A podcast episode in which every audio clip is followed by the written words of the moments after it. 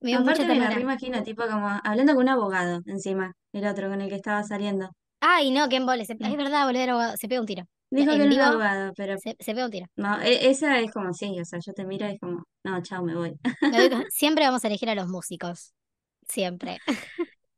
Sí, Sí. eh, Abogado, no sé, ingeniero. sea, frente a un No, abogado, no, no, obviamente, no. Músico. Siempre músico. obvio, Porque uno se no encariña con, sé, con la piedra, ¿viste? dice, ¿Qué es la ESI en movimiento? Un podcast para hablar de lo que nos importa. Un podcast para todas las personas que no tuvimos ESI. Un podcast para repensar y encontrar algunas respuestas a los interrogantes que nos planteamos todos los días.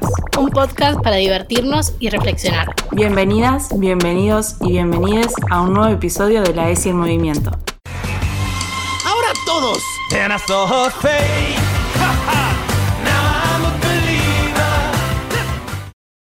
Yo ya no sé si empezar los episodios diciendo que volvimos, porque es como un poco No, es tomarle el una pelo. mentira igual. Es un poco tomarle el pelo a la gente, ¿no? Pero Sí. volvimos de nuevo. ¿Cuántas Eh, veces dijimos volvimos en el año? Me da vergüenza por mi familia, un poco, ya. Eh, pero bueno, lo diremos, no lo sabemos. ha- hagan sus apuestas, pueden tener suerte, ¿eh? Em, pero bueno, volvimos y este episodio lo venimos pensando hace bastante, por eso también nos tomamos nuestro tiempo. No es porque las responsabilidades de nuestra vida adulta nos consuman, es porque, bueno, también. Pero también es un tema que nos importa mucho, que nos convoca personalmente y que convoca a muchas personas que queríamos que fueran parte también de este episodio. Y es, puede ser un poco polémico, puede ser un poco difícil, puede ser un tema muy delicado para muchas personas, pero sean gordas o no, este tema les va a importar y los va a invitar a reflexionar y a, a preguntarse cosas que quizás hasta ahora no se habían preguntado.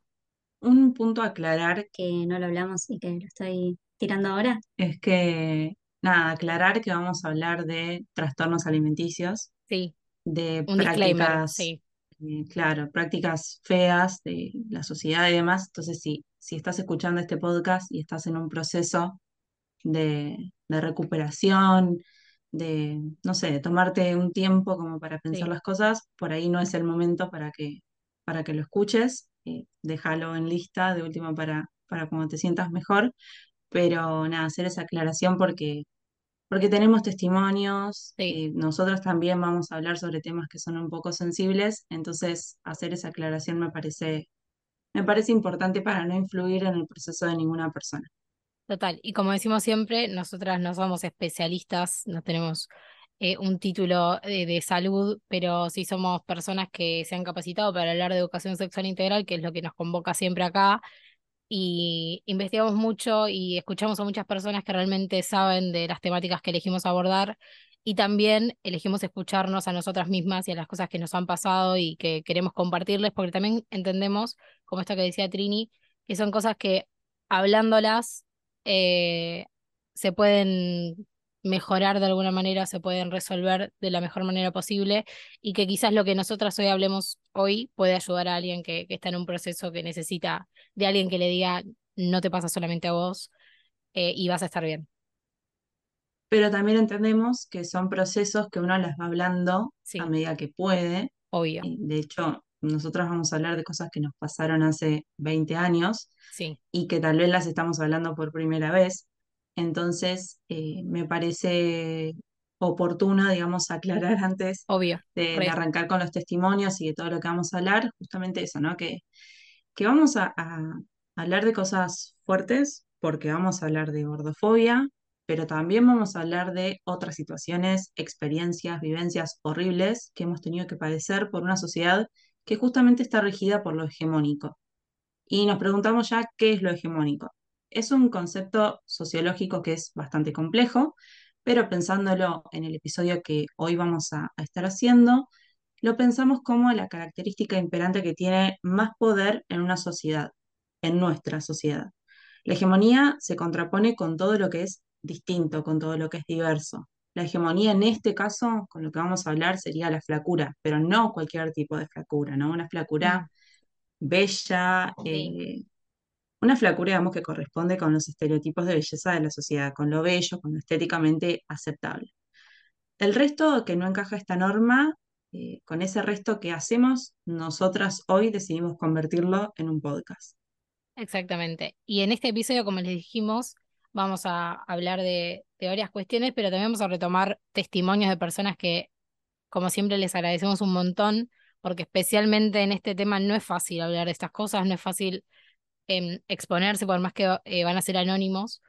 Em, no es fácil darse cuenta de que nos han pasado cosas que, que a veces por supervivencia decidimos ignorar eh, y que están ahí guardadas eh, haciendo de lo suyo. Así que primero gracias a todas esas personas que, que han decidido compartirse. Algunos los vamos a leer textual y otros, bueno, nos van a servir también para hablar de diversos temas en torno a la gordofobia y a las prácticas que, que son realmente horribles. O sea, no sé si hay otra palabra para, para describirlo, creo que, que la palabra es esa, horribles, dañinas, eh, cualquier adjetivo negativo que, que le podamos eh, agregar. Y después también vamos a agregar eh, nuestros testimonios, el de Trini y el mío, porque la sociedad nos ha dicho bastante mal. Eh, nosotras no estamos exentas de haber sufrido gordofobia, de haberla ejercido, sin lugar a dudas. Y este espacio también es un espacio que nos creamos para ayudar a, comunicar este tipo de cuestiones, para ayudar a otras personas y también para ayudarnos a nosotras mismas. Eh, así que a ustedes también gracias por escucharnos y por permitirnos seguir generando este espacio. Primero igual lo primero, porque acá nosotras venimos en realidad a hablar de ESI, el Exacto. podcast se llama La ESI en Movimiento. Entonces.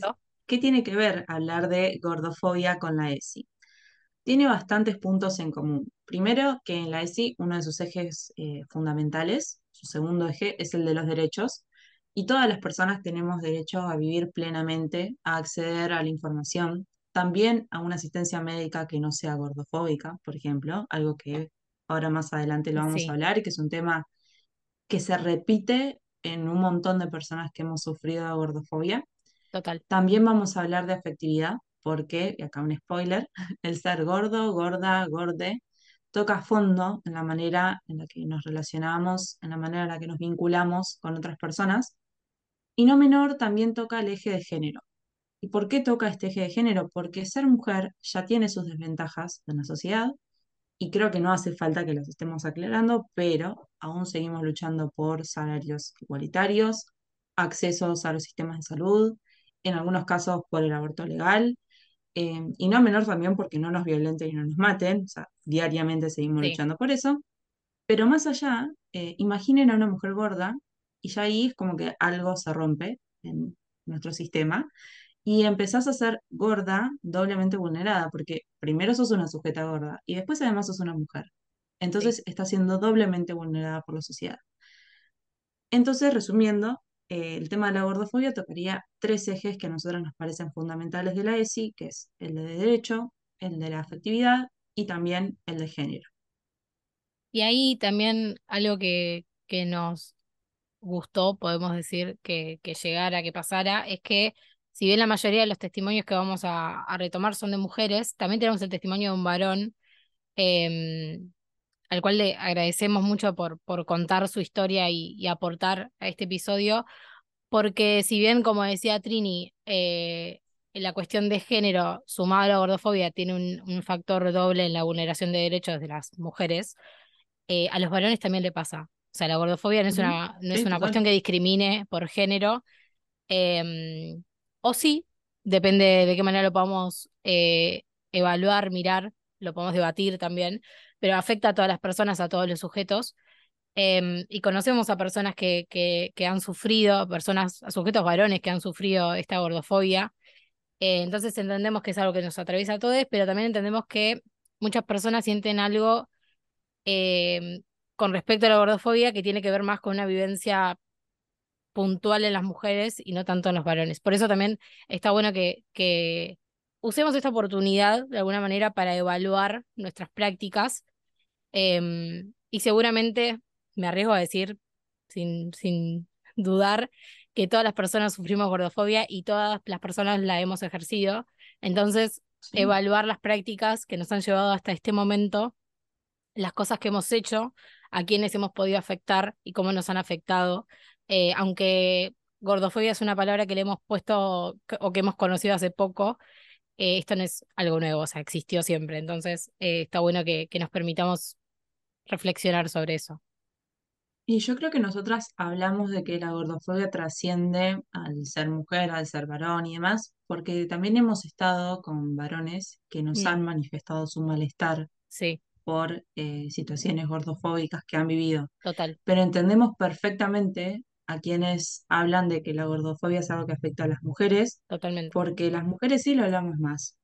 Tenemos más espacios para exteriorizarlo, eh, porque los hemos construido nosotras, ¿sí? Entonces también es esta una invitación a que los varones construyan sus espacios para hablar eh, sobre esto, porque no se los tenemos que construir nosotras, nosotros Sí, no tenemos que abrir esos debates para con ellos, eh, son ellos mismos los que tienen que abrirse y, y mostrarse, digamos, y entendemos que es algo sumamente jodido y difícil, obvio, porque estamos en un sistema que no quiere que los hombres hagan eso. obvio. eh, y que lo lleva justamente a no, a no hacer eso y a que terminemos hablando de gordofobia en cuestiones solamente de mujeres, cuando a su vez sabemos que es algo que afecta a toda la sociedad.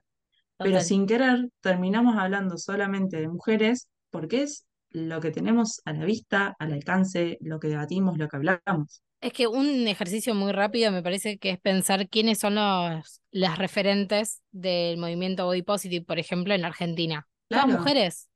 Y, mm, y está bien que sean todas, o sea, está bien que sean mujeres y está buenísimo todo lo que han hecho y que han aportado justamente también a la construcción de este episodio y a, y a este debate eh, social que estamos teniendo respecto a la gordofobia. Pero no hay referentes para los varones. Y no es que no haya varones que, de nuevo, que no sufran gordofobia, sino que no, no se les permite y no se permiten a ellos mismos construir y debatir sobre las temáticas que los afectan. Y no es culpa de los es varones, es culpa de lo que decimos siempre, la sociedad que no les permite a los hombres hablar de lo que les pasa.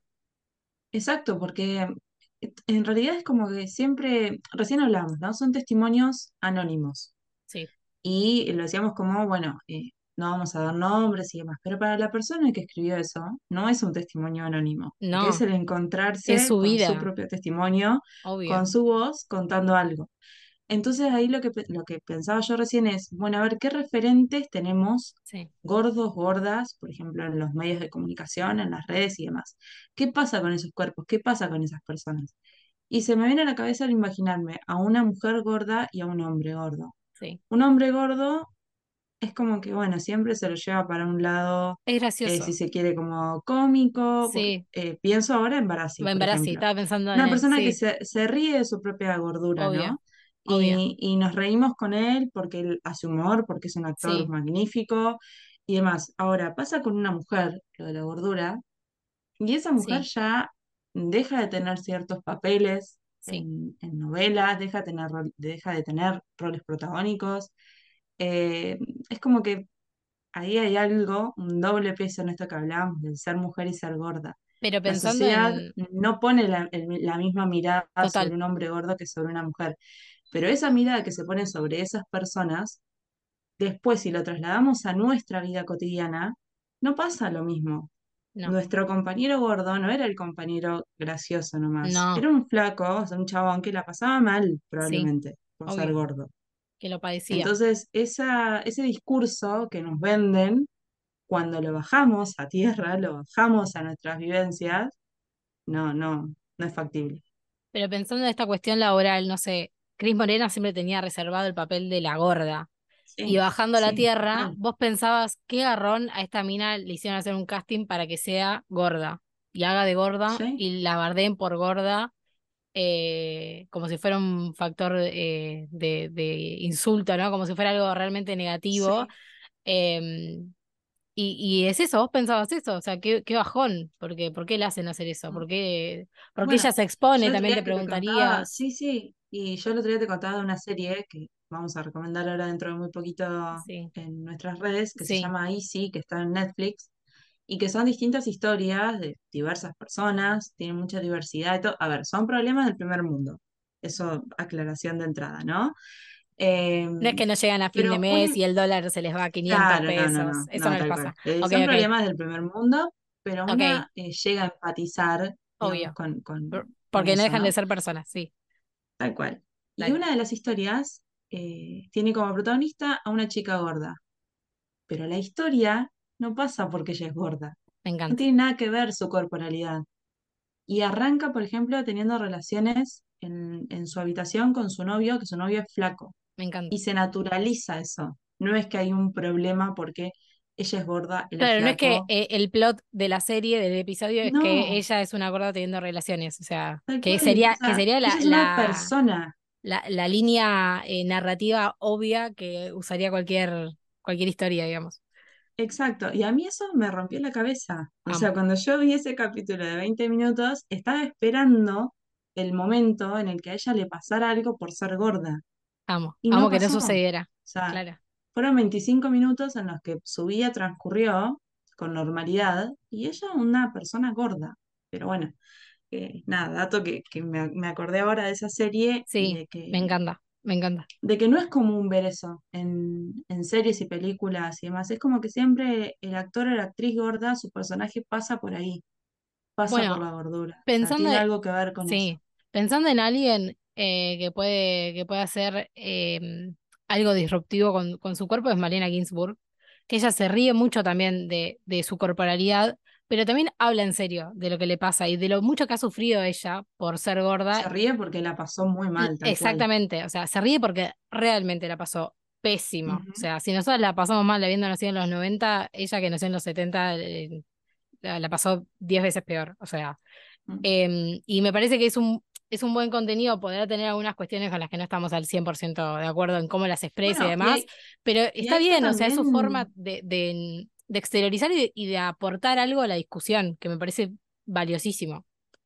y ahí volvemos también a la mirada de esta diferenciación del varón y la mujer, Sí, porque ella en su, en su podcast de Correo No Deseado habla de muchas veces de su papá, de cómo sí, su papá la sí, ponía a dieta.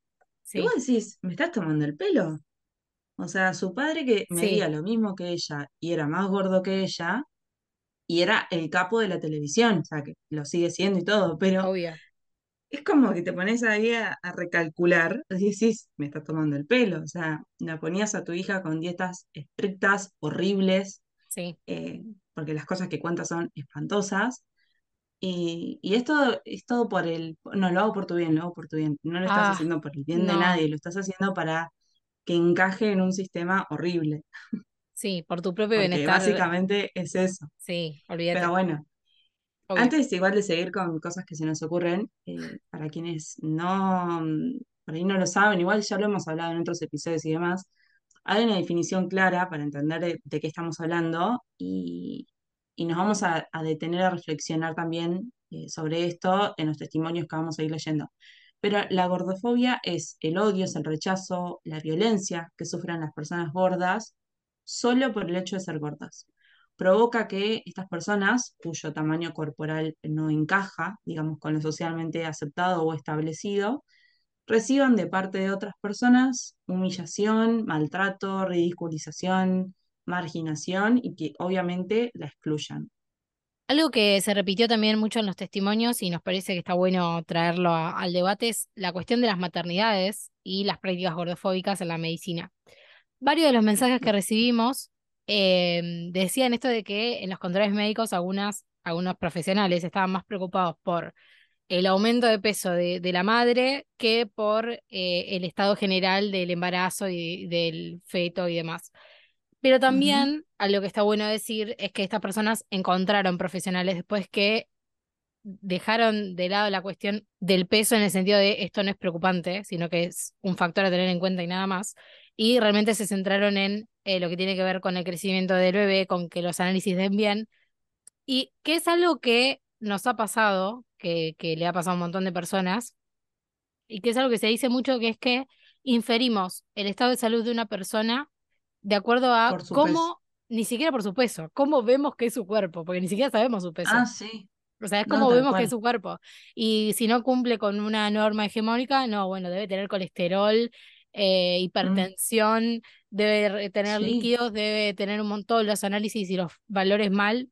Seguramente esa persona tenga los análisis mucho mejor que una persona Mm. hegemónica o ni siquiera hegemónica, flaca, que consideramos que por ser flaca es saludable y nada más, ¿no?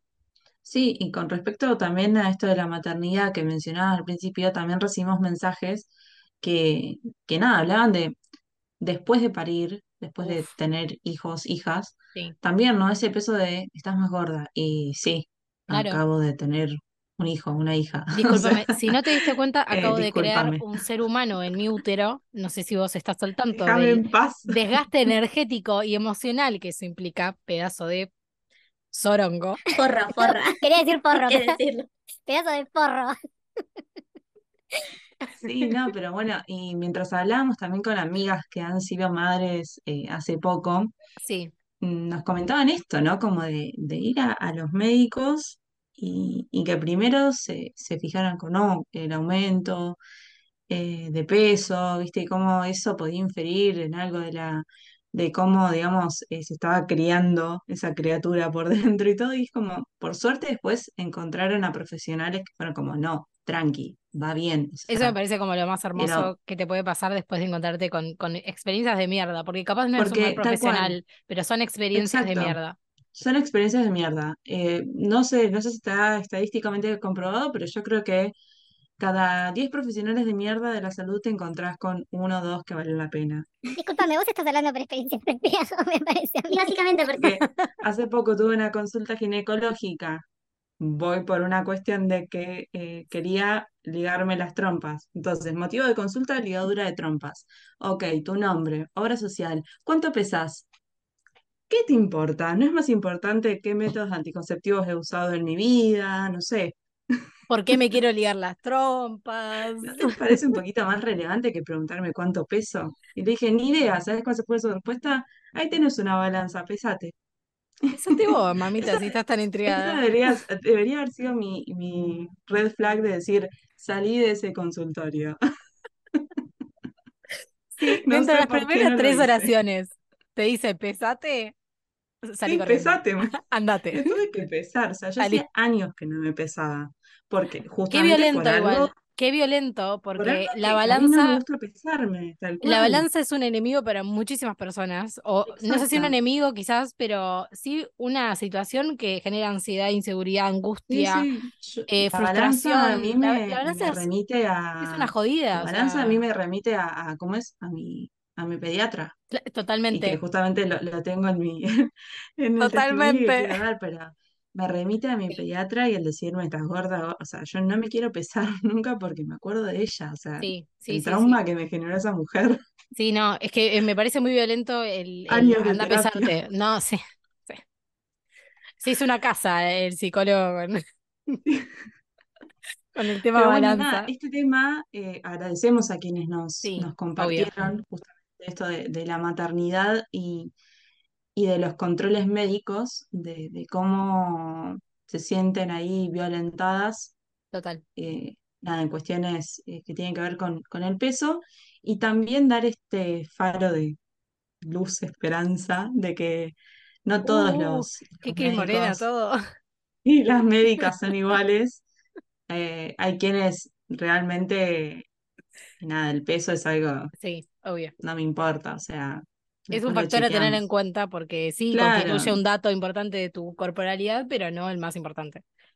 exacto. Hay otras cosas, digamos, que tienen eh, más relevancia. Totalmente. Bueno, vamos con otro testimonio, así seguimos con Dale. esto, con este, digamos, eh, ¿cómo sería? Correo de la ESI. Ahí va. Tenemos que ponerle un nombre, porque la otra vez ya lo hicimos con el episodio de, de ghosting y de responsabilidad afectiva, y las queremos mucho a las chicas de correo no deseado, pero por una cuestión legal, vamos a, a no usar ese nombre, ¿no? Tenemos como que buscarle algún nombre a esta sección. Así que, de paso, Bueno, que, que aceptamos sugerencias. Obvio, re. Exacto. Bien. Aceptamos sugerencias. Bueno, acá vamos con un testimonio de un varón de más de 30 años. Ya es un dato que un varón nos Sí, haya dado un testimonio, así que estamos muy agradecidas por eso, porque como decíamos antes, eh, son cuestiones que las mujeres las hablamos más que los hombres. total. Pero bueno, dice, cuando iba al colegio desde chico, mis compañeros me decían gordo, entre otras cosas, solo porque tenía cara redondita. Lo hicieron constantemente y sistemáticamente durante todo el primario, al punto de creerme realmente gordo y descuidarme y sentirme socialmente feo completamente entrando en la adolescencia. Ahí engordé y adelgacé constantemente durante años. Desde los 13 a los 16 hasta que aproximadamente a los 17 empecé a hacer más deportes y actividad física. Bajé de peso, me sentía mejor y me veía bien. A los 18, 19 años se volvió una rutina y también una obsesión. Mi físico era súper importante al punto de hacer actividades en extremo, sin el debido descanso, fútbol, gimnasio, bicicleta, correr y entrenar todo el día. Sin embargo, cuanto más flaco y entrenaba, estaba más gordo, entre comillas, eh, me veía y me sentía. Al mismo tiempo, volví a estar, volví a casa agotado y comía desesperado. Al tiempo sentí que eso era improductivo porque no veía resultados en mi físico pese a mi esfuerzo. Como realmente tenía hambre, la solución fue provocarme vómitos sistemáticamente cada vez que almorzaba, merendaba o cenaba. Recuerdo comerme un paquete entero de galletitas surtidos y subir inmediatamente a mi habitación a vomitar cuanto antes. Esperaba que mis hermanos y mis papás no estuvieran o durmieran a veces. Otras no importaba la hora del día. Lo importante era cumplir con el objetivo como si fuera una tarea más del checklist. Al principio costaba mucho el proceso, después se hizo más fácil. De alguna manera no me costaba tanto. De los 19 a los 22 años sufrí bulimia en secreto y en silencio. No sentía que podía hablarlo con nadie. Era mi sufrimiento y mi forma de ser estéticamente lo que quiere la sociedad. Tenía amigos, tenía familia, no me faltaba cariño, pero estaba solo. Hasta que un día empecé a buscar información en internet y leí todo lo que la bulimia podía hacerme y dañarme si seguía compulsivamente haciéndome eso. Recuerdo haberme asustado un día abrazado al inodoro que sentí mucha taquicardia. El ácido del estómago me quemaba la garganta y tenía una sensación de mareo. Luego de eso, intenté mentalizarme en poder dejar de hacerlo y busqué aferrarme a algo que me diera alivio. Nuevamente fueron mis amigos, mi familia y la novia de aquel momento, que repito, siempre estuvieron, pero yo estaba cerrado y no me aceptaba como era. Gradualmente pude dejar atrás ese calvario. Hoy puedo decir que acepto mi cuerpo como es y me siento seguro de mí mismo, de lo que soy y de lo que quiero ser, más allá de si tengo o no unos kilos de más de lo que médica y sanamente corresponde. No me baso más en estereotipos sociales y sé que eso me hizo más fuerte entrar y salir solo y ser quien soy hoy.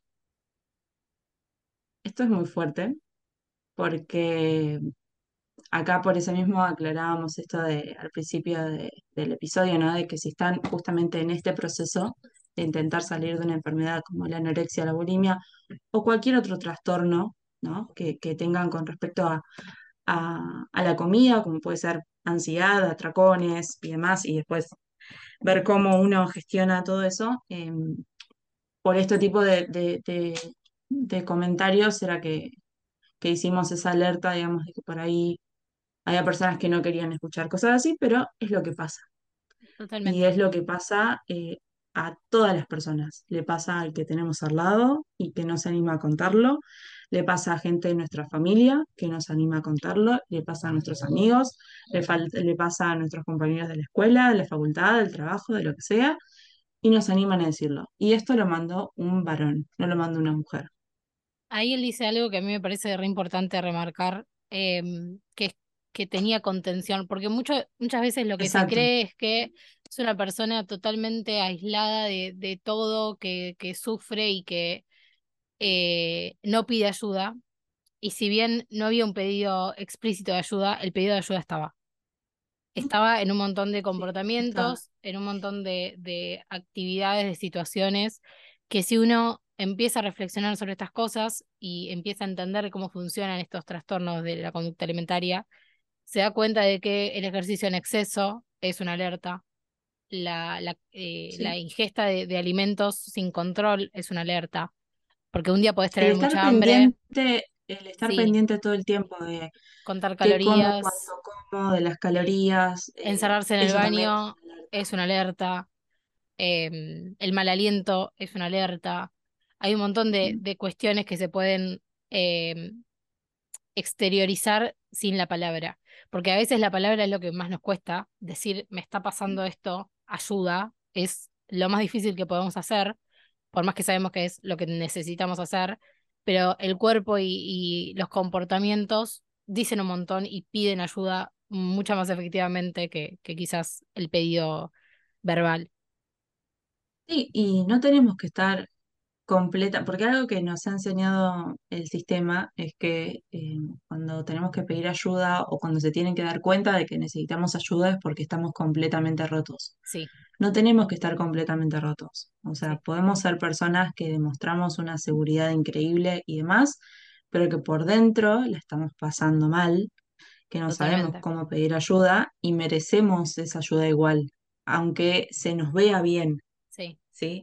O sea, lo llevo también a pensar no solo en, en- en estos tipos de trastornos, sino, por ejemplo, en una persona que fue abusada, que fue violada total. merece la misma ayuda una persona que ese hecho la acompañó toda la vida en las decisiones que tomó, en cómo siguió con su vida, como también merece la misma ayuda, el mismo acompañamiento, la persona que decidió que eso no bloqueara su vida y eh, se sacó fotos en la playa y sube fotos en las redes y Sí, decidió seguir con su vida y demás, porque eso no significa que la persona no, no tenga que ser, digamos, reconocida como una víctima también de este sistema y que necesita ese acompañamiento y esa ayuda. Lo mismo pasa con estos trastornos. Sí, Puede ser una persona que, que la veamos y nos damos cuenta que necesita ayuda, como también una persona que la veamos y pensemos que está todo ok y nada que ver. Es Por de dentro le que, está pasando mal. Total, es esta idea de que la víctima es siempre sumisa y, y, Sí, y- no es así. e infeliz. Y la verdad que no.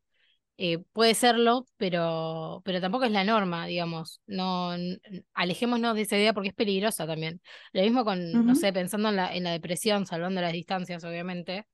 Eh, que siempre dicen, ay, e- es, depresión es es una persona, engañosa. es súper engresa, ay, es una persona re alegre, siempre hace chistes, siempre está de buen humor, y quizás por dentro es un infierno su vida, porque realmente l- la situación lo excede, eh, pero tiene ese recurso del humor o de, o de mostrarse eh, alegre para también olvidarse un rato de, de sus, de sus Sí. dolores y también no preocupar al resto, porque el, el resto, el preocupar al resto, el involucrar al quienes nos rodean y nos quieren y queremos en nuestro malestar, genera culpa, genera miedo, genera eh, rechazo. Entonces también es difícil, eh, nada, decir, bueno, sí, si no, si no lo demostraste porque tanto no te afectaba. No, no, No alejémonos de esa idea, por favor. tal cual, tal cual. Bueno, seguimos, ¿querés con otro Eh, sí, vamos a seguir con otro. Este eh, tiene algo que me, que me parece eh, como digno de, de mencionar, que es que hace como un recorrido de situaciones muy puntuales, desde Mm. una edad muy, muy chica, es una mujer de más de 20 años, em, y que estoy muy segura de que todas, todes, nos acordamos de la misma manera de estas situaciones. Todas tenemos en nuestra memoria, cuando pensamos en nuestro cuerpo, en, en, en el peso, en la gordofobia, situaciones puntuales, con fecha, con persona, con No nos acordamos tal vez lo que desayunamos ayer, pero No, no, sí pero nos eso, acordamos. y lo peligroso de eso es que te, te ataca en momentos inesperados con la guardia Sí, baja y te, ah, ¿te sí. acordás? Cuando, bueno, este, este testimonio tiene eso y me parece que es triste y valioso en igual medida porque, porque nos permite también entender de qué manera lo que decimos puede afectar a las personas, aunque para nosotros sea algo, un comentario al pasar. Bueno, no, generalmente Mm. casi nunca es un comentario al pasar. Voy a empezar a, a leerlo. Bueno, voy a hacer un orden cronológico. A los siete años fui al pediatra y fui, y fue la primera vez que escuché a un adulto decirme que tenía que empezar dieta porque era rellenita. El diminutivo me destruye. Desde ese Aparte de todo, momento, empezar así, amiga, sí, o sea, con sí, el sí, pediatra, te juro, o sea, es increíble. No tengo dudas. Desde ese momento mi familia comenzó a comprar otro tipo de comida y a controlar cuánto y qué comía. Paralelamente, mi abuela tenía un kiosco. No me dejaban agarrar nada. Recuerdo una vez llegar al kiosco de mi abuela, era su cumpleaños y había torta. Cuando estaba entrando escuché decir, guarden la torta que viene la gordita. Ocho o Mm. nueve años en ese momento. Almorzando un domingo en la casa de mi familia paterna, recuerdo, recuerdo estar jugando y escuchar que iban a servir el postre. Cuando me acerco a mi tío, escucho comida, mi tío dice, escucho comida y vino. Maravilloso. Aparte que te traten así, tipo, no, o ah, escuchó comida y vino, viste, sí. como, eh, no, o sea, quiere, sí, quiere comer postre igual, ¿cuál comer, es? es, es una criatura que quiere consumir azúcar. En la escuela primaria les daba vergüenza bailar conmigo en los actos porque era la gorda. Cada vez que volvía del pediatra y no había bajado lo suficiente de peso, mi abuela y mi mamá llenaban un vaso de agua y ponían un pedazo de pan adentro. Me decían que así como se hinchaban el agua, me hinchaba yo cuando comía. No, es muy fuerte. Mi peor, mi peor momento, los cumpleaños de 15. No conseguí ropa linda y de mi talle. En un local de mi pueblo no me dejaron probarme una pollera porque las chicas con piernas grandes no usan pollera. Una vez en el boliche un chico me dio un beso, sin mi consentimiento. Cuando termino, veo a los amigos sacándonos fotos y diciendo come gordas, y otros le daban plata. Había sido una apuesta. Comentarios en locales de ropa a millonada. No hay talle, no te va a entrar, o ni siquiera me dejaban probar. Ni hablar de las miradas cuando entro con mis amigas y cuando preguntamos por cierta prenda preguntan, ¿para quién? mirándome con desprecio. Quizás la más fuerte, en un ataque de ansiedad en mi casa, mi mamá gritándome, sos gorda, sos gorda, yo tapándome los oídos, llorando y tratando de respirar, 14 años. Me dijeron que tenía que hacer dieta antes de indisponerme porque después es más difícil adelgazar. ¿De dónde sacan estos no, datos los- estas personas? De Wikipedia. No, ni siquiera. O sea, yo creo que Wikipedia la banean si ponen eso. Tipo como, viste, no te podías duchar cuando, cuando estabas estás menstruando claro. se te iba. De la escuela de... Ah, sí. Bueno, otro tema, Sí, ¿no? es de esa escuela. Sí, es de esa escuela. Desde los 7 hasta día de hoy, me tiran comentarios como, es fácil, come un poquito menos, más sano y hace ejercicio. Mm, sí. Bueno. Obvio el clásico, sos linda de cara, millones de veces lo escuché, qué violencia me genera eh, ese tipo de comentarios. Gritos en la calle al estilo gorda, vaca, también muchas veces. ¿Por qué? ¿Por qué le dirías ¿Cuál- eso a alguien que no? Sí, conoces? sí. ¿Por qué? No, no, ¿Por- tal cual. ¿Por qué? ¿Qué te pasa? Hasta el día de hoy como algo poco saludable o un poco de más y me la paso llorando pensando que estoy mal. Me cuesta aceptar que soy así y así está bien, pues clínicamente está comprobado que estoy bien, solo es estética, dijo la doctora, lo que hablábamos antes, ¿no? Y dice, probablemente eh, me olvidé de muchas, es que mi cerebro eligió bloquear ciertas situaciones traumáticas. Y acá Sí, se acordó de otro y lo envió después y dice, casa de una amiga, su amigo me dice, gorda, llena de pedos. Llorando le digo a la mamá de mi amiga que me quiero ir, se ríe, el adulto, ¿no? Me fui caminando sola, no me hablaron por meses, haciéndome eh, sentir que fue mi culpa por irme y, a- y haberme sentido mal por ese comentario. Ah, Em, encima. Sí, no, obvio, obvio. Víctima y No, no, no. victimaria, todo, todo junto. Y también agrega, estar investigando sobre modelos curvy, hablar de cuerpos gordos y que un docente me diga, no está bien estudiar algo a lo que estás tan ligada, haciendo referencia a mi cuerpo gordo. Lo más triste Ah, tipo, claro, vos Claro. también sos el objeto de estudio, entonces no sí, podés no estar metida en eso. Claro. no cursó antropología ese profesor, se ve. Lo más Mm. triste de todas estas situaciones y otras tantas es lo que afecta a mi cotidianidad. Me da vergüenza usar escote. Hace poco me animó a ser pollera. Me cuesta muchísimo mantener relaciones sexuales porque me da pánico que me vean desnuda. Hace dos años me pude poner una malla. Desde los 10 no usaba. Tengo 23. Cada comida es una tortura para mi cabeza. Todo es culpa. Salir a comprar ropas a veces es volver llorando. Pero hay cosas buenas. Una vez escuché su podcast y el otro día me fui a comprar una malla. La usé, me saqué fotos y la subí en las redes. Para mí todo un logro. Aún sigo con los miedos de verme con chicos, me atormenta que no les guste por mi físico, pero de a poco me voy animando. Aún estoy trabajando en mi relación con la comida, voy y vengo, pero trabajando al fin. Y creo que lo más importante, estudiar e investigar desde mi disciplina aquello que me hizo sentir mal Mm. durante mucho tiempo para sanar un poquito más. Y ponerme un freno, ponerle un freno a comentarios y situaciones que me hacen sentir mal conmigo misma. Ya no más niñita buena, dijo Matilda. A mí me gusta decir ya no más gordita buena. Me encantó. Ese final me parece hermoso. Está muy bueno.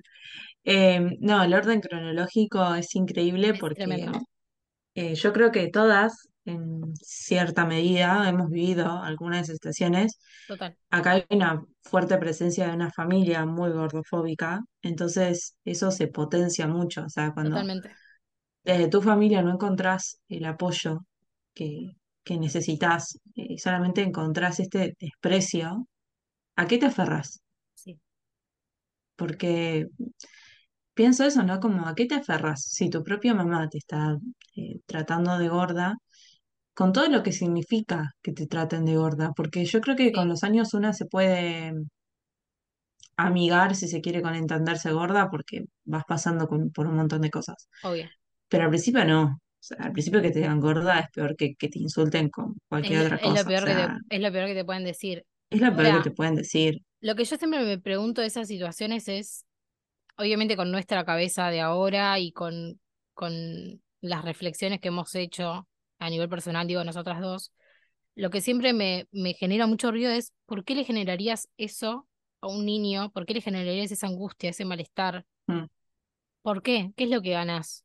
No, no, No, es no algo sé. que me, te juro que no lo entiendo, o sea, Yo eh, siempre lo pensé desde mi lado de, porque me pasaba con familiares, obvio, em, de entender, creo que desde muy chica lo, lo, lo entendí, eso no significa que no me haya dolido, obvio, pero que lo entendí, que esas personas también proyectaban en mí un montón de sus frustraciones, recontra, no me cabe duda. porque, porque a mí una de las personas que, que más me hablaba de gordura era una persona gorda.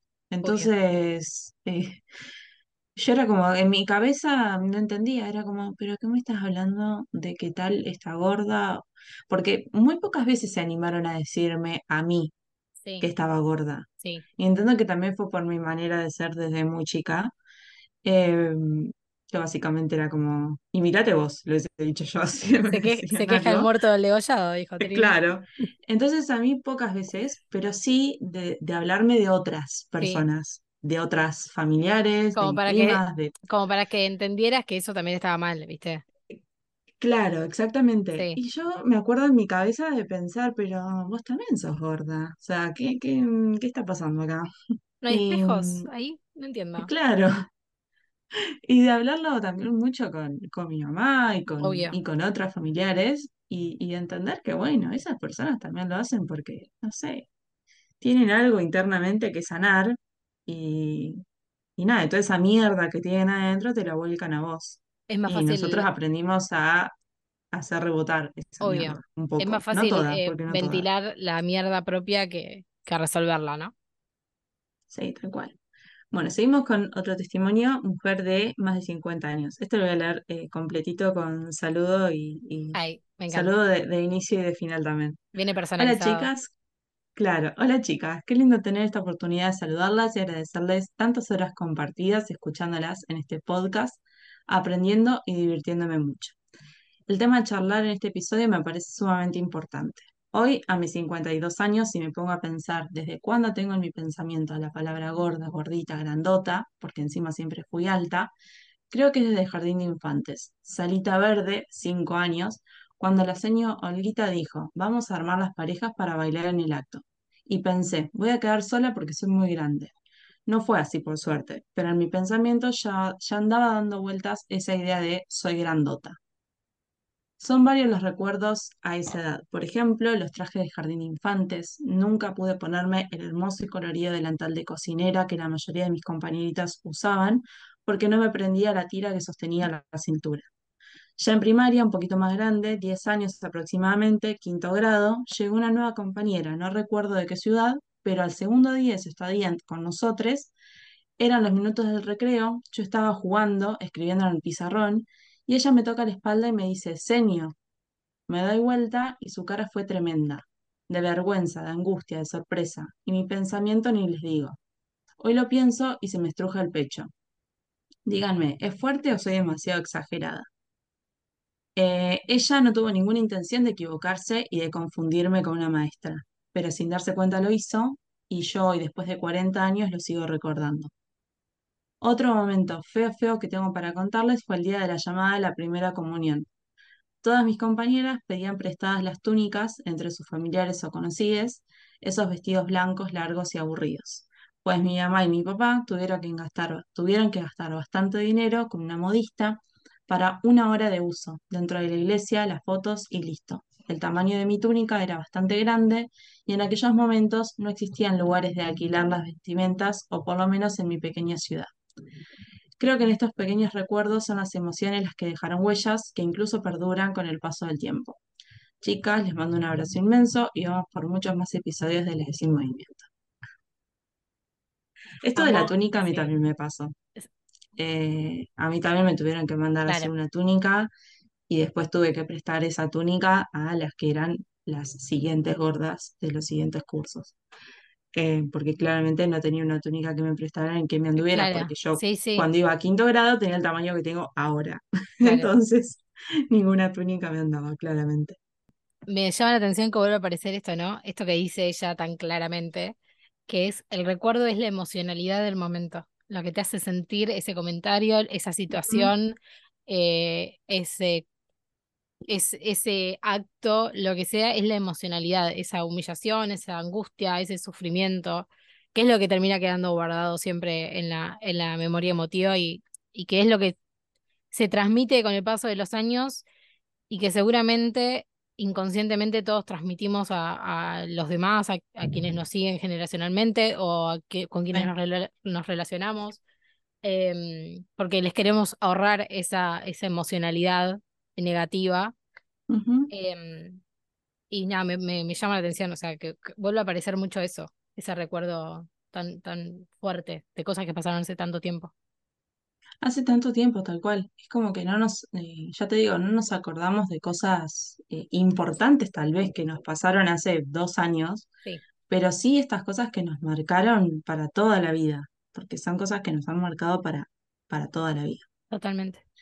Bueno, y ahora para terminar, vamos a, mm, nada, vamos a terminar con unos testimonios nuestros, que obviamente que para nosotras no es fácil hablar de estos temas, como no fue fácil para las personas que, que nada, que nos, que nos mandaron sus testimonios, eh, tampoco, eh, tampoco lo es para nosotras, obviamente el ponernos, el ponernos a hablar, pero creemos que también es sumamente necesario, así que lo vamos a hacer. Sí, Bueno, voy, voy a ir yo primero con el mío y, y después eh, termina Mary.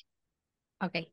¿Cómo empezar a hablar de algo que no se habla? Es el primer interrogante que me aparece en la cabeza mientras intento ordenar algunos de los cientos de momentos incómodos, hirientes y violentos que viví a lo largo de mi vida solo por ser gorda.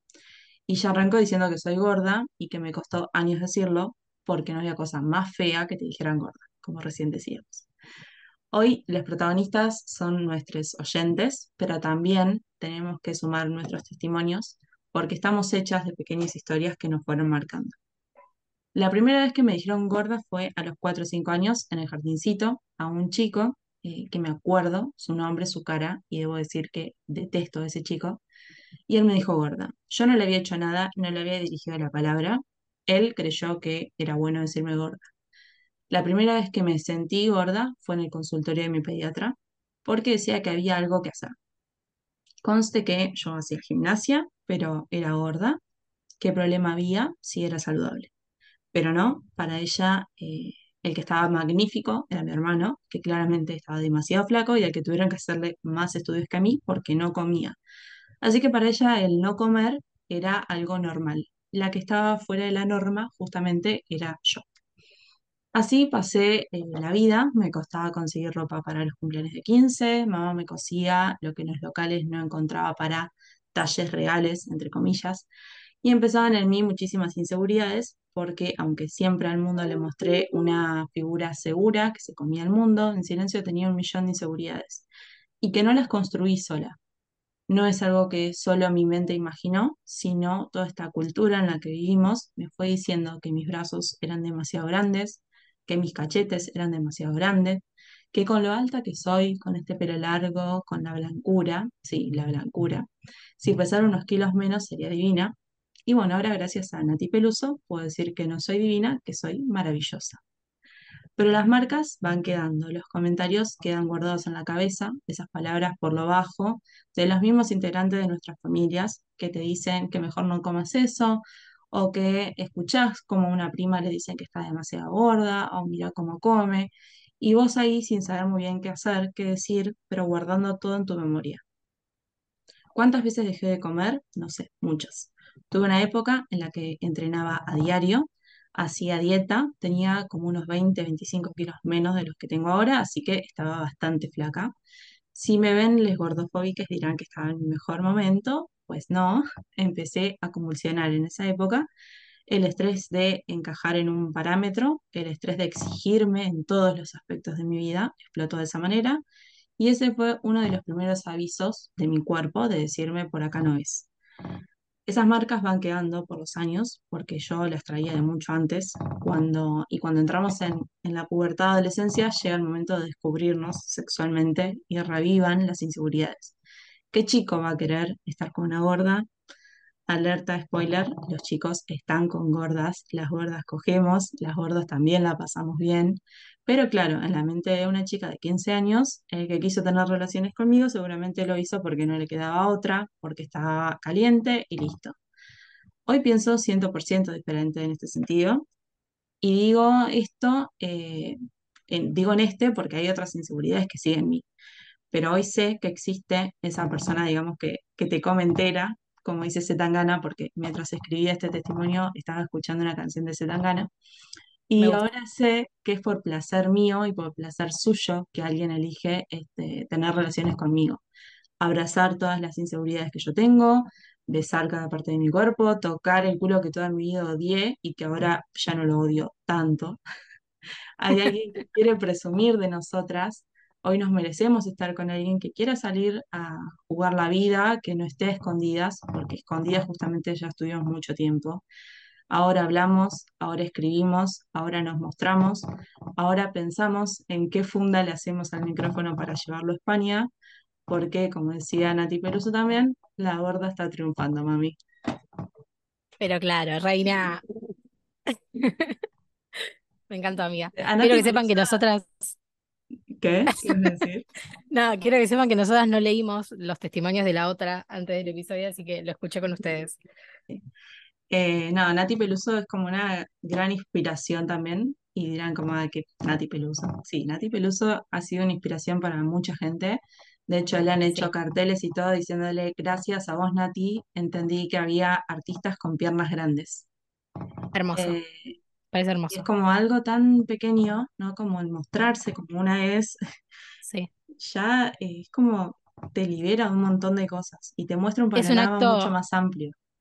es un acto tan simple y tan revolucionario a la vez, mostrarte como sos y quererte como sos y gritarle al mundo que eso es lo que sos, Ujú. em, que tiene un impacto muy grande, por más que sea eh, el acto simple de salir al escenario mostrando partes del cuerpo que la sociedad te dice que no deberías mostrar, em, eso genera un impacto muy grande en todas las personas.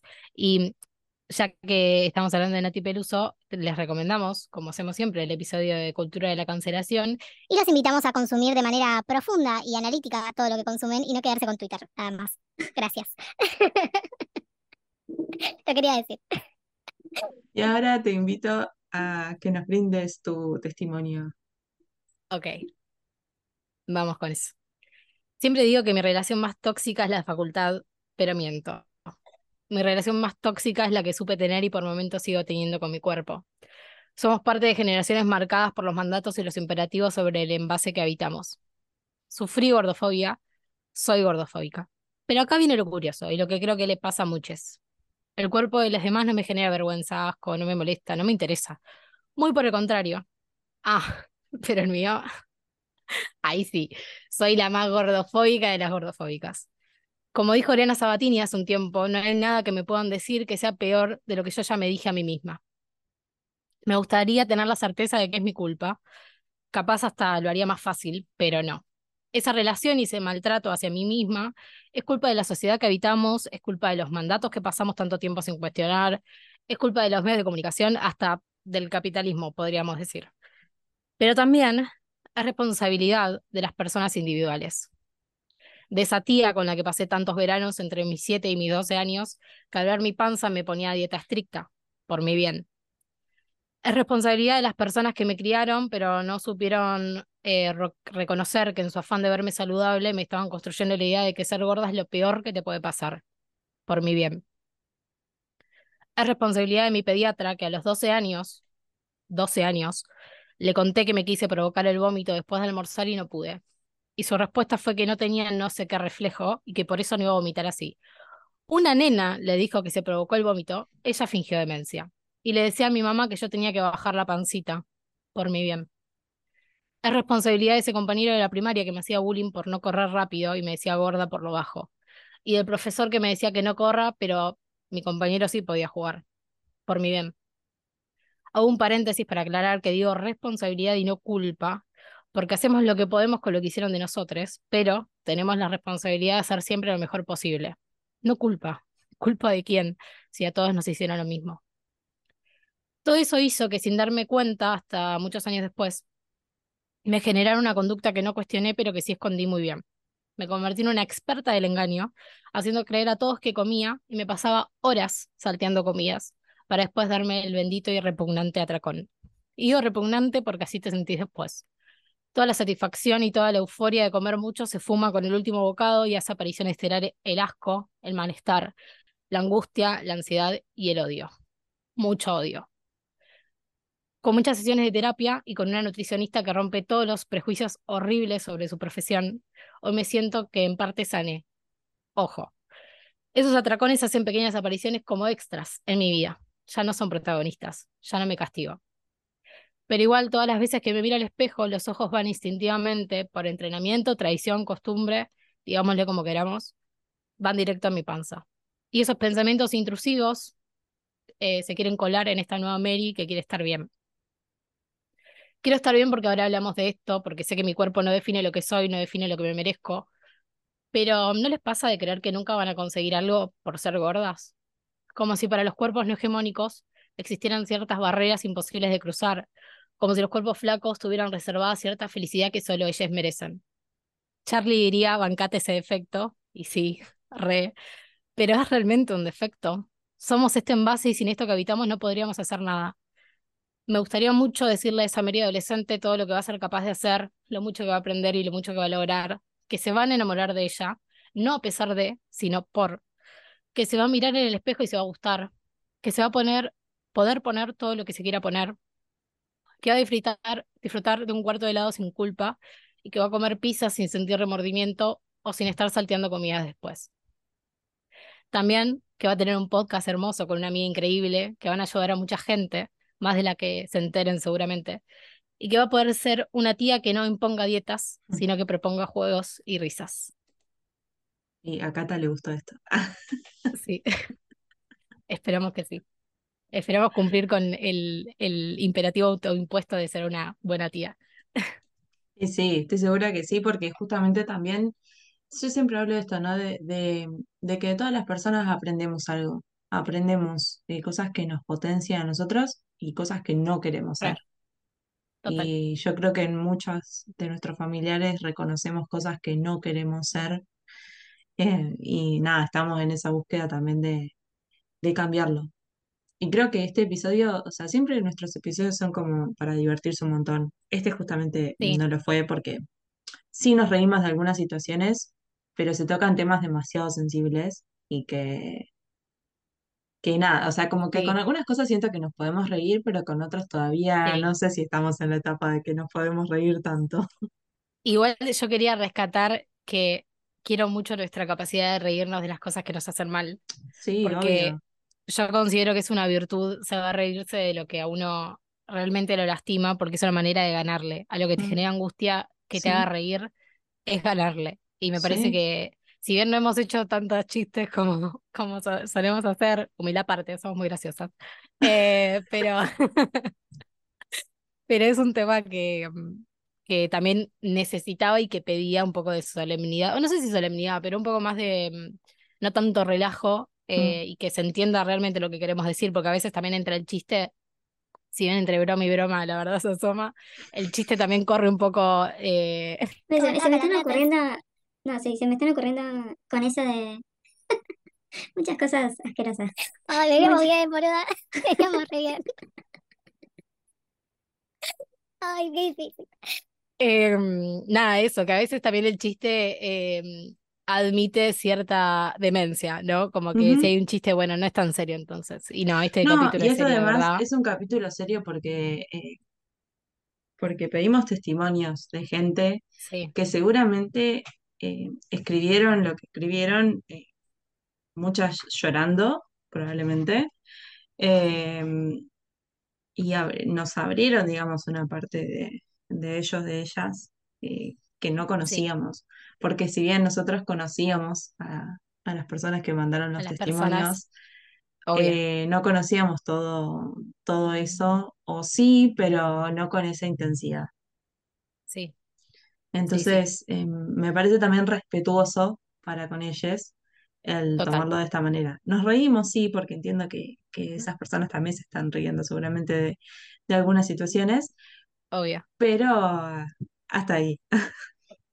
Sí, yo creo que, eh, que es un poco lo que, lo que solemos decir, no nos alcanza, o sea, el gracias nos queda como muy corto para este tipo de cuestiones porque abrirse así, mostrarse así, compartirse de esa manera eh, con nosotras y sabiendo que, si bien no decimos sus nombres, No, sabiendo que lo van a escuchar un montón de personas y que quizás por, por contexto pueden llegar a imaginarse quién está diciendo esto, em, es, es pero mostrarse de una manera muy mismos. sana. ¿me E- O Eso, sea, es, eso es lo que a mí me nos resulta regalaron, sí, exacto, nos porque vos decís, regalaron es esto, anónimo, es anónimo, total, pero para ellos no es anónimo. O sea, la persona que escribió el primer testimonio que leímos y está escuchando esto sí, sabe que fue esa persona. obvio, obvio. Entonces re- remueve en esa persona un montón de cosas. Y que no les quepa duda que están ayudando a un montón de otras personas que, como decía recién, no nos vamos a enterar, eh, pero estamos generando un impacto positivo y estamos permitiendo que se hablen eh, de cuestiones que, que muchas veces elegimos no hablar. Sí. Eh, así que nada, gracias, de verdad. Bueno, y para ir terminando, primero también decir que justamente si, si están sufriendo algún trastorno de conducta alimentaria o, o no, sienten que no le están pasando bien, hay profesionales de la salud que están para ayudarnos, eh, ya sea consultas con psicólogos, con psicólogas, con, con otros profesionales de la salud, como pueden ser médicos, médicas eh, y demás, eh, siempre abrirse es bueno, como también es bueno salir a tiempo de los espacios en los que no nos sentimos cómodas. Eh, nada, esto que veníamos hablando de, de cómo son algunos médicos, algunas médicas, salir de ahí a tiempo también es, es bueno y, y seguir buscando porque se encuentran médicos con, con una perspectiva integral del cuerpo, eh, con una perspectiva también que incluya el factor emocional eh, y demás, se encuentra buscando, así que nada, siempre, siempre está bueno eso, el, el hacer una consulta médica. Gracias obviamente por, por escucharnos, por compartir con nosotras, por bancar, bancar eh, este emprendimiento de proyecto que tenemos, porque, porque nada, va, se van emprendiendo cosas hermosas con esto. Sí. Eh, que por ahí obviamente quedamos un poco lentas y hacemos un episodio cada no sé cuánto, pero va. No son malos. Ténganos paciencia. Y que Ustedes saben que si, que si dependiera de nosotras estaríamos todo el día con el micrófono enchufado y hablando sí, y no debatiendo y eso. no se puede. Ojalá algún día manifestemos. Sí, este, este episodio a mí me enseñó que eh, en un mundo de plástico perfecto y descartable, Sí, nos podemos tomar un ratito para reflexionar y abrazar todo lo que es nuestro y lo que el mundo nos dijo que estaba mal. Así que como para terminar eso, y también si estás buscando Como lecturas, siempre, sí, lecturas sobre no estos pueden faltar. Ustedes saben que no pueden faltar las recomendaciones porque si algo que nos gusta a nosotras es de- sí. eh, decirles, vean esto, lean esto. Exacto. En nuestros perfiles de las redes hay otros libros también subidos Sí, con recomendaciones y demás, pero em, el último que releí y que saqué algunas cosas interesantes es Coger y Comer sin culpa de María del Mar Ramón, que se lleva muchas estrellitas porque está muy bueno. Y, mm, y en nuestras redes pueden encontrar otros también para, para nada, para seguir aprendiendo. ¿Qué te pasó? no me acordé de tu checklist que decía coger y comer y tenía el tic. Sí, viste, era, era reorganizada, se ponía en la agenda, bueno, ¿cuándo cojo? Hoy, ¿cuándo como? Mañana. No, pero además era todo junto, tipo coger y Coger comer. Aparte era muy gracioso porque mi checklist de la semana, eh, esto, esto lo vamos a dejar, esto que lo escuche la gente. Sí, obvio. Ay, Mi checklist de la semana em, de- en lecturas tenía coger, comer y abajo decía la vida. O sea, porque, Era todo muy, muy filosófico para hacer una porque checklist de actividades del día. Era raro. era raro, pero no, no, o sea, si alguien se topaba con mi agenda Y decía, al "Mm, lado, y al lado decía tomar agua. No es que tomar tipo agua. estaba lejos. O sea, al lado decía tomar agua. Es tipo. que yo me tengo que agendar todo. No porque me olvide de hacerlo, pero sino para llevar un control de todo lo que hago. Y bueno, coger, Bueno, comer, tomar agua y la vida. sí, y vivir. Eh, y no, y dejar de, o intentar al menos eh, dejar de ser gordofóbicas. No se olviden de seguirnos en nuestras redes, en Instagram como arroba la S en Movimiento y en Twitter como arroba S en Movimiento, de compartir este episodio, de respondernos el nombre de la sección de, de los, los testimonios, que sería ideal que nos dejen ideas, Sí, reflexiones que les hayan surgido, si nos quieren compartir su historia porque, porque necesitan eh, verbalizarlo y sienten que, que con nosotras tienen un espacio seguro, les confirmamos que lo tienen y que no tenemos problema en, en debatir y en hablar con ustedes. Y si todo sale bien y la vía Magl nos lo permite, nos encontraremos para debatir sobre Harry Potter, porque obviamente no nos olvidamos del mundo mágico, pero si lo hacemos, lo hacemos bien, así que próximamente vamos a estar eh, con la Orden del Fénix. ¿Y qué más? Creo que nada más, creo que eso sería todo. Ah, bueno, sí, si quieren Bien. dejar cafecitos, que dejen cafecitos, pero yo ya ni los pido. Tírense unos cafecitos. Salen, mira, con un, con un dólar nos compran cinco cafecitos, Mira, ¿no? Está bien la Sí. cuenta que hice, ¿no? sí, qué tristeza. Pero sí. No sé si es triste, pero puede ser un incentivo para que nos dejen cafecitos. Bueno, amiga, un placer Bueno, y nos un placer como encontramos siempre. eh, en el próximo. Ah, no se verían más, viste, hasta el próximo episodio. Hasta dentro de cinco meses. Listo, nos vemos dentro de cinco meses. Chao, amiga, cuídate, que andes bien. Ahora todos. And I saw.